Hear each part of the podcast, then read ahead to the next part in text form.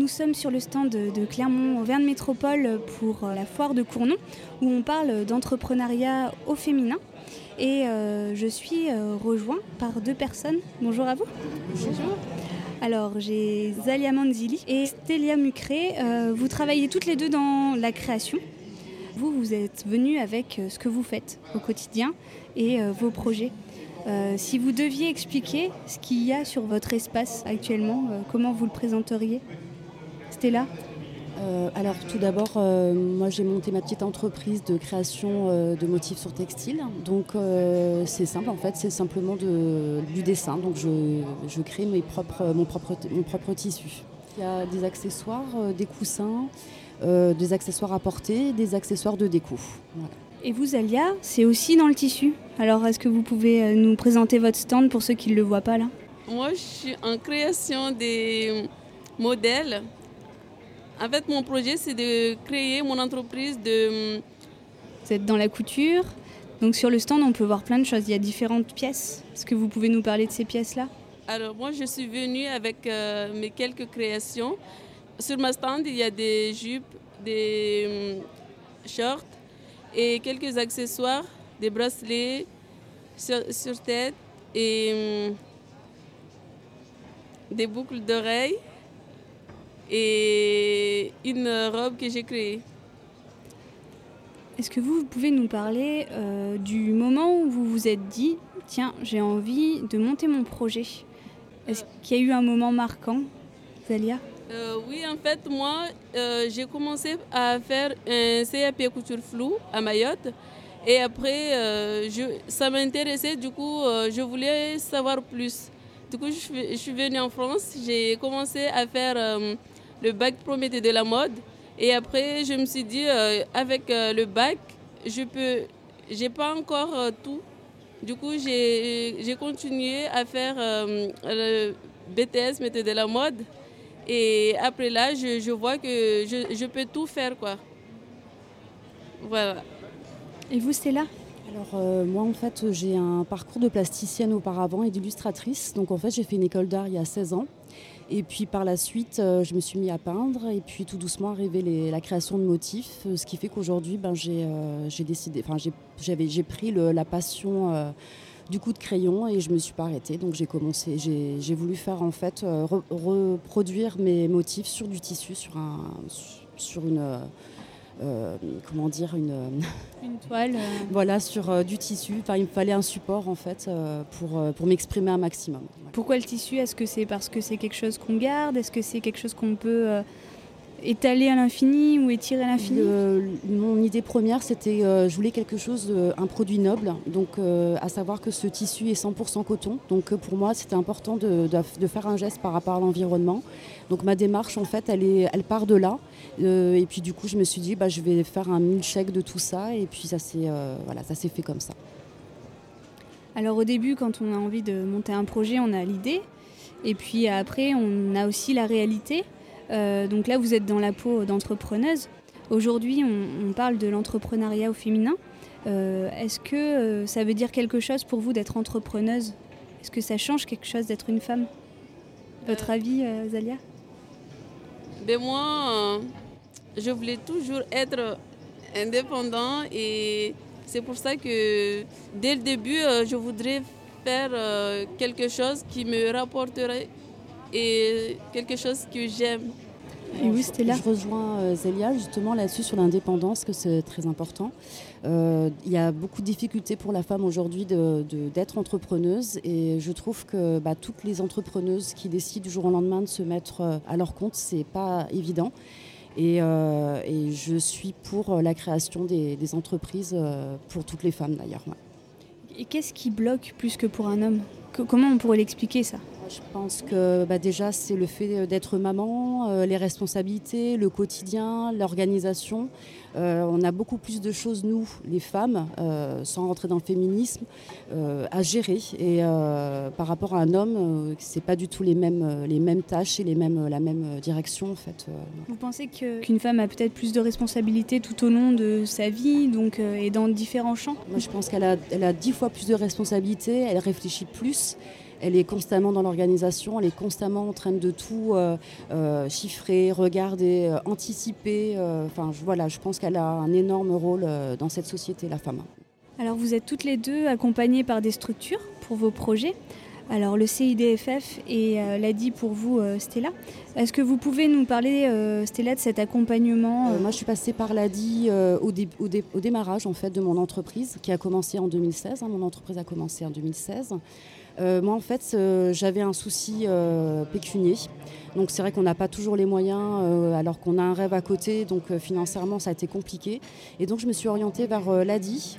Euh, qui a été euh, nickel, du début à la fin, euh, autant dans la compréhension. Donc il y a eu beaucoup d'échanges autour du projet. Et puis bah, c'est grâce à ça que du coup j'ai pu, j'ai pu avoir l'argent pour ma trésorerie. Et ça m'a aussi donné plus de motivation pour le démarrage de mon entreprise. Est-ce que vous pouvez expliquer concrètement l'aide qu'il vous donne? Moi j'ai un projet, mais je ne sais pas faire de comptabilité, on n'a pas forcément toutes les compétences. Vous l'a dit, euh, comment ils vous ont accompagné ou euh, aidé à trouver les bonnes personnes? Alors au départ, euh, moi, comme je fais partie de la chambre des métiers, du coup, il y a un stage de préparation au départ. Donc on parle beaucoup de comptabilité, trésorerie, comment s'organiser dans l'entreprise.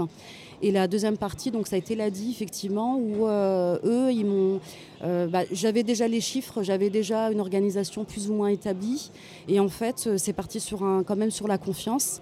Donc je pense qu'ils ont quand même, eux déjà en interne, ils ont dû euh, étudier en fait mon dossier et à partir de là voir si c'est viable. Et je pense que bah, c'est là où je les remercie énormément parce qu'en fin de compte, la priorité c'est d'avoir un projet bien établi, bien organisé dès le départ pour que justement des acteurs, comme l'a dit, acceptent aussi un projet pour le financer. Au niveau de, vos fabrications, de vos créations, est-ce que ça a changé des choses, le fait aussi d'être accompagné et euh, de devoir répondre à, euh, un budget prévisionnel, à avoir des objectifs un peu chiffrés? Alors euh, oui, ça met, ça met une espèce de discipline sur comment organiser son budget, comment anticiper au niveau des commandes.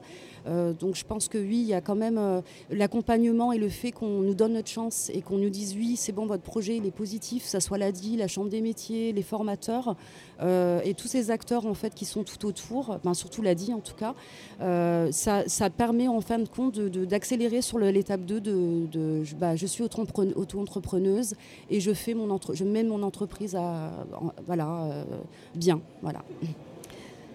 Zalia, vous, vous avez été accompagnée par euh, le CIDFF. Est-ce que vous pouvez nous parler euh, de l'accompagnement et des mois passés avec eux pour euh, travailler sur votre projet? Ben Moi, après, après mon BTS, je suis allée m'inscrire au Pôle emploi et c'est ma conseillère Pôle emploi qui m'a orientée vers CIDFF. Là-bas, ben, j'ai appris à, avoir confiance en moi, à savoir qu'est-ce que c'est qu'une chef d'entreprise savoir euh, ce que c'est la gestion d'entreprise. Et alors pour nos éditeurs qui, eux, euh, ne sont pas entrepreneurs ou euh, qui vont peut-être le devenir, c'est quoi une chef d'entreprise? Comment vous parleriez de ce rôle-là maintenant?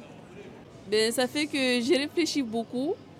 Déjà, il y a les chiffres d'affaires, il y a les impôts, il y a les récits. il faut savoir tout ça, comment, comment il faut faire pour... Pour pouvoir avoir cette activité, la pérenniser? Oui, c'est ça. Et ça, est-ce que c'est pas un peu effrayant au début? Ben, Je crois que toute seule, euh, j'avais pas ça en tête. Je ne savais pas qu'il y avait tout ça. Avoir fait euh, cette formation m'a permis de savoir tout ça.